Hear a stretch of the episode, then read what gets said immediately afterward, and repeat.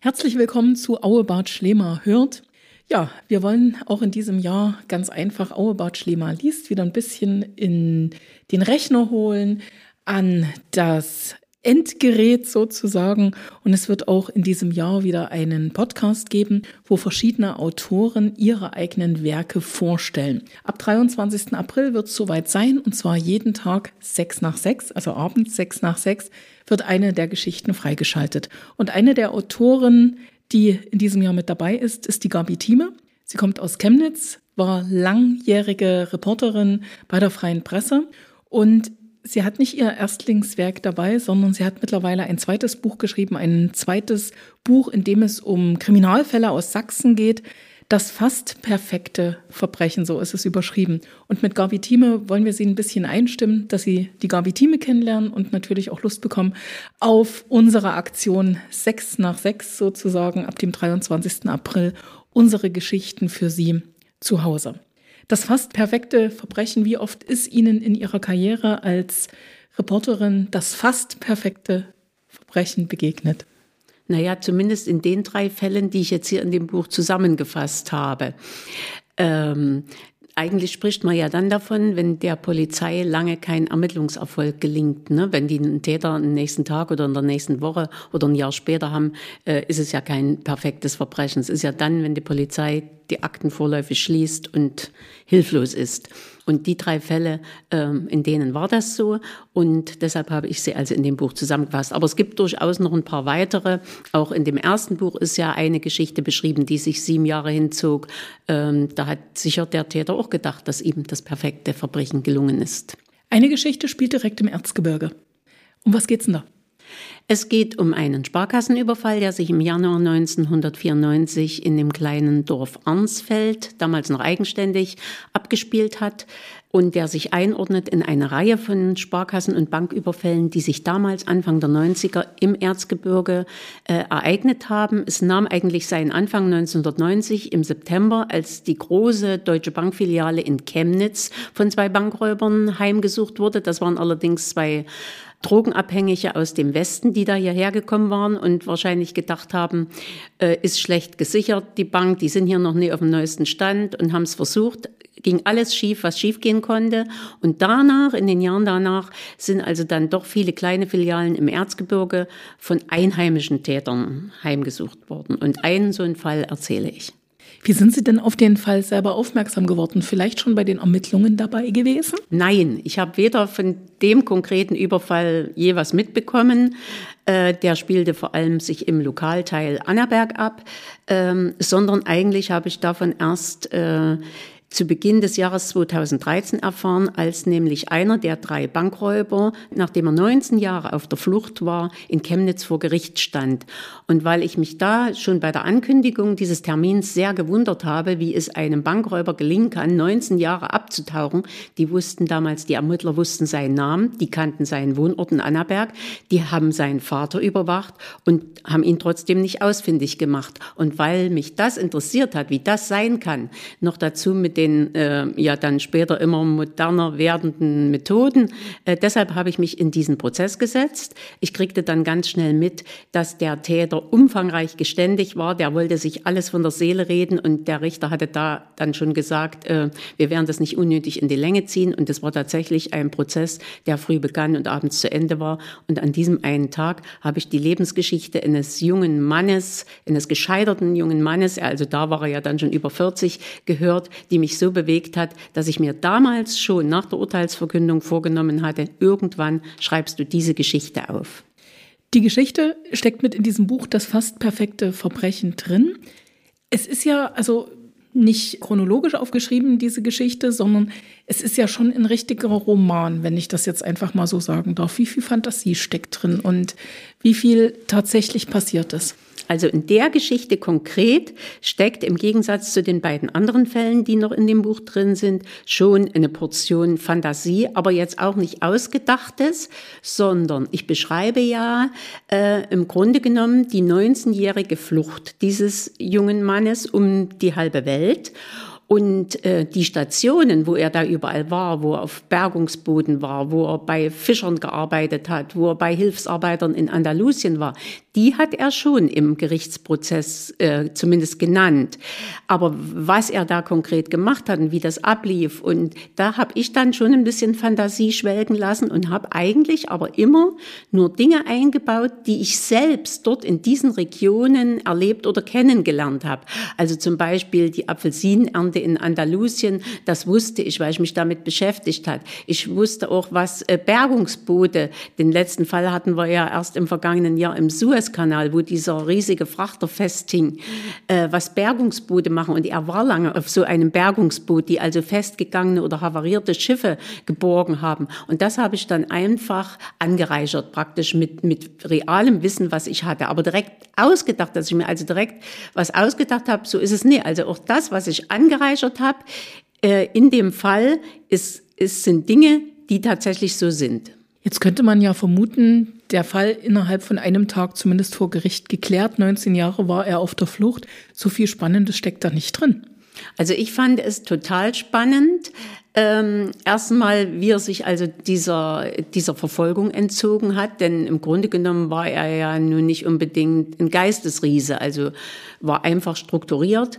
Wie ihm das gelungen ist, das fand ich schon mal spannend, denn im Grunde hat er ja 19 Jahre, muss man mal deutlich sagen, die Ermittler verarscht. Äh, es waren ja sogar Zielfahnder auf ihn angesetzt und auch die sind nicht auf ihn gekommen. Dann war für mich äh, natürlich die ganz spannende Frage, wie haben sie es denn nach 19 Jahren doch noch geschafft? Was ist der entscheidende Punkt gewesen oder der entscheidende Umstand stand, dass die Ermittler den noch gefunden haben? Die haben ihn ja nicht im Erzgebirge gefunden, sondern genau auf der anderen Seite des Erdballs. Und äh, dann war für mich auch interessant, was ist denn heute aus ihm geworden? Und aus diesem Grund habe ich also dann äh, vor einem Jahr versucht, den Vater ausfindig zu machen. Den habe ich auch ausfindig gemacht, habe also die, die Adresse dann gefunden, habe ihm einen ganz netten und höflichen Brief geschrieben, habe ihm meine Absicht erzählt, dass ich die Geschichte in ein Buch bringen will, dass ich mich gerne mit ihm mal in Verbindung setzen würde und ob er mir den Kontakt zu seinem Sohn vermitteln kann, weil ich den schon gern noch mal treffen wollte. Und parallel dazu habe ich auch den damaligen Verteidiger des jungen Mannes gefunden. Das war ein Anwalt aus Greiz. Da hatte ich zum Glück in meinen Notizen noch den Namen, dann findet man den ja auch schnell.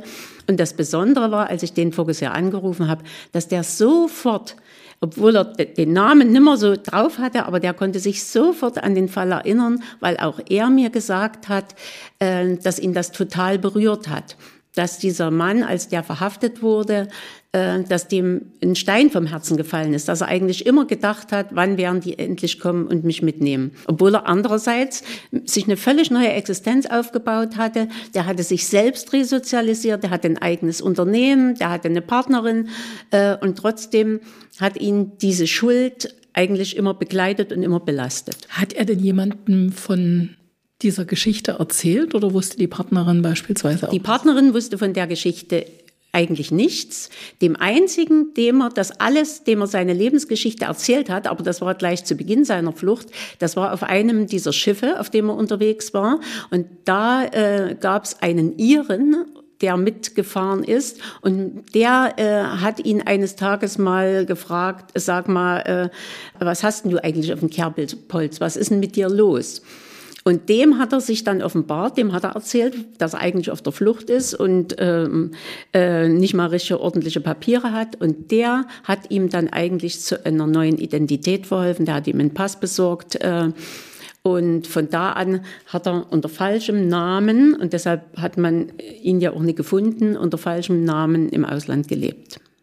Der Papa, also der Vater, der hat sich gemeldet auf den Brief hin, oder? Der Vater rief mich zwei Tage später schon an. Da war ich schon mal ganz überrascht, dass er sich das so, schnell so, schnell gemeldet hat. Mhm. Ja, äh, weil ja in der Regel stelle ich mir so vor, wenn ich so einen Brief kriegen würde, ich glaube, ich würde da schon erst mal ein paar Tage drüber grübeln.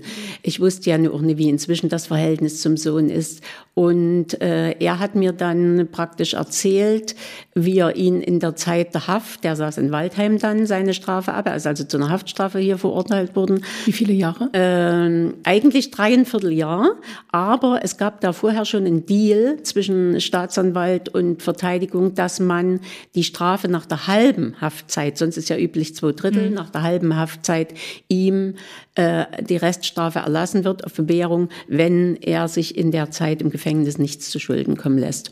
Und der Vater hat also ihn dann auch äh, besucht im Gefängnis. Er hat ihn hinterher auch in Empfang genommen, abgeholt, hat ihm in Annaberg, weil er im Haus des Vaters nicht wohnen wollte, auch eine neue Wohnung besorgt, hat ihm die Wohnung auch eingerichtet. Aber äh, es ist trotzdem von da an eigentlich ein Leben, was weiter bergab ging. Und mehr möchte ich eigentlich jetzt nie verraten.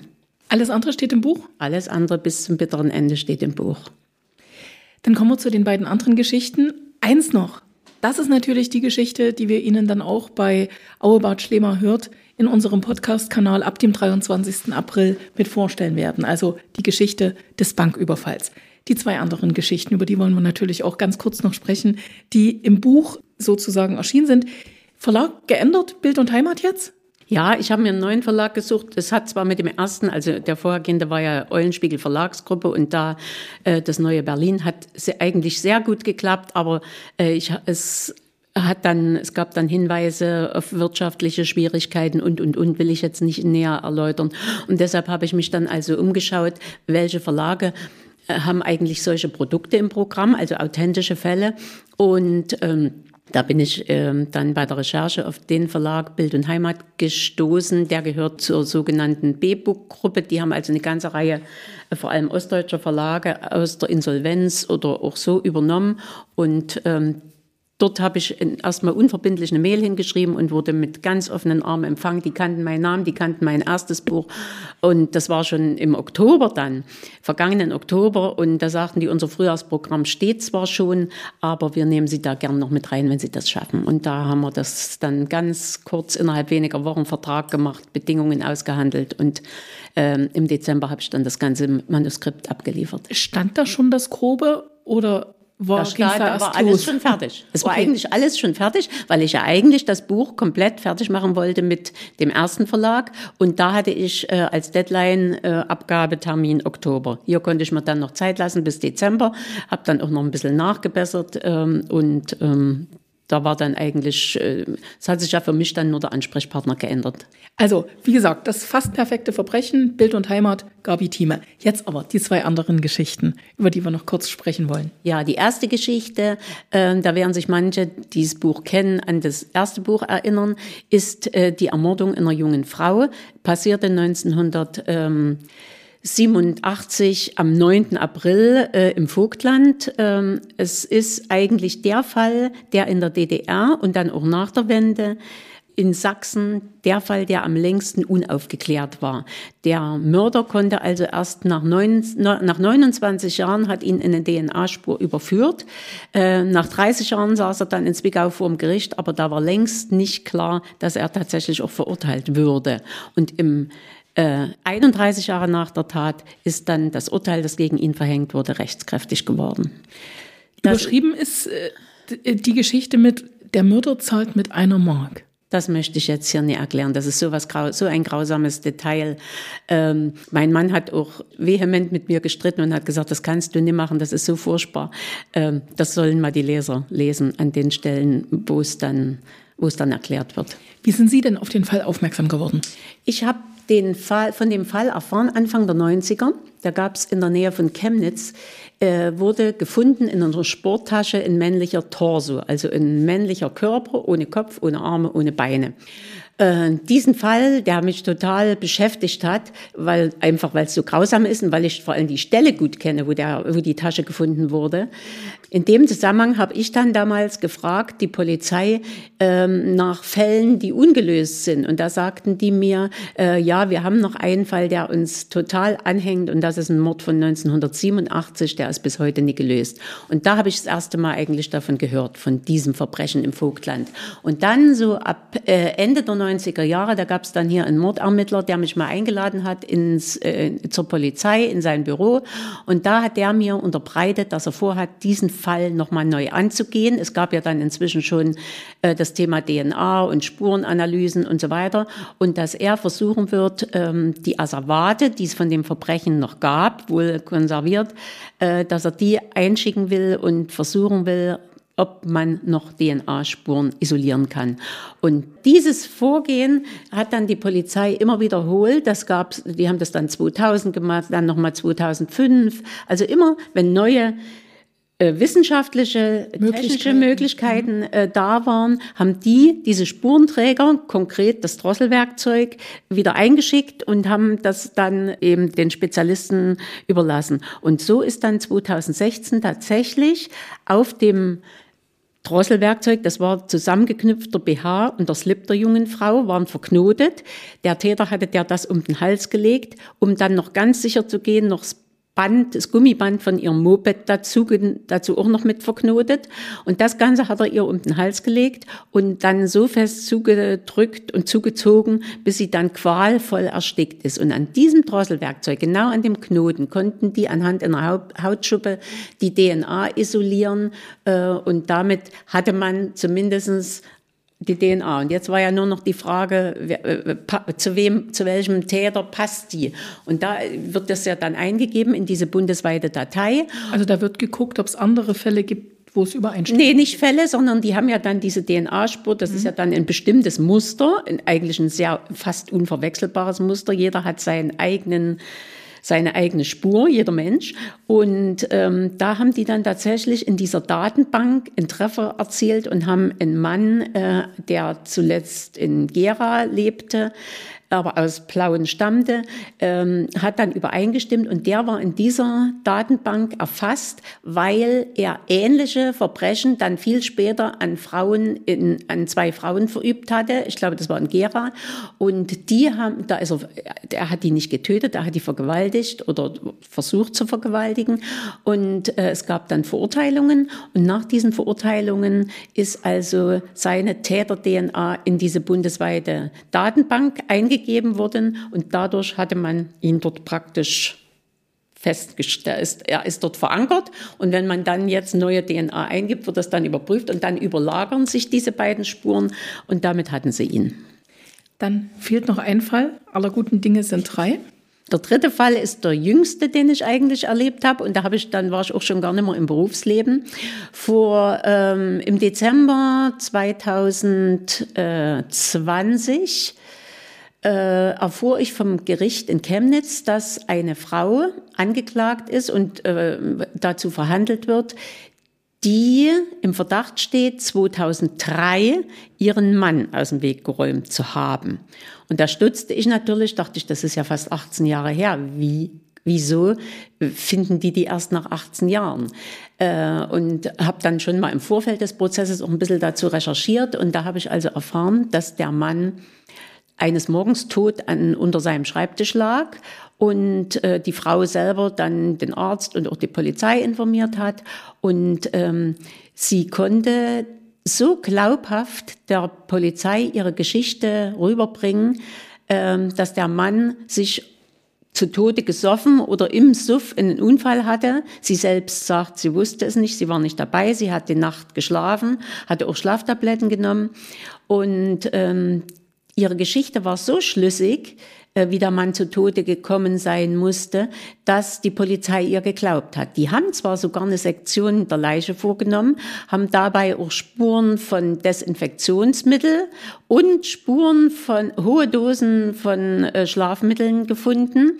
Und aber auch dafür hatte die Frau eine Erklärung. Die hat also gesagt, dass, dass ihr Mann als Alkoholabhängiger, wenn kein Alkohol im Hause war, sogar äh, also alles äh, eingenommen hat, was er irgendwie finden konnte und sie sogar schon entdeckt hatte, dass er auch Desinfektionsmittel getrunken hat. Und das passte natürlich gut in ihre Geschichte.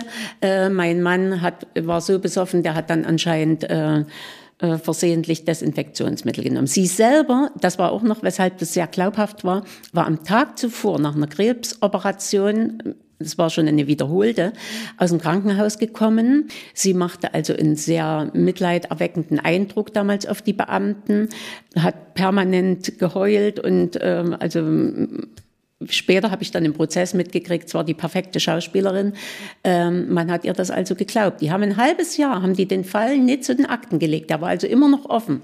Und als dann die ähm, Ermittlerin, die vor allem damit befasst war, dann nach einem halben Jahr nochmal hin ist, äh, hat sie dann äh, im Gericht gesagt und auch mir persönlich nochmal erzählt, dass also sie fest davon überzeugt war, dass die Geschichte von der Frau äh, gestimmt hat. Und deshalb hat also nie eine Ermittlung in Richtung Mord überhaupt stattgefunden. Und insofern war das natürlich dann schon interessant, wie es dann trotzdem noch aufgeflogen ist. Das wollen Sie uns jetzt wahrscheinlich nicht verraten. Nee, eigentlich nicht. Das ist natürlich jetzt wirklich an dieser Stelle sehr, sehr schade. Aber Sie dürfen sich das Buch gern besorgen. Das fast perfekte Verbrechen von Gabi Thieme erschienen bei Bild und Heimat, beim Verlag Bild und Heimat. Und damit sage ich jetzt vielen, vielen Dank fürs Gespräch, fürs Interview. Und wir freuen uns dann alle ab dem 23. April auf 6 nach 6. Also wir werden Ihnen jeden Tag einen Autor mit seiner Geschichte vorstellen, unter anderem auch Gabi Thieme dabei. Vielen Dank und gute Zeit. Gerne.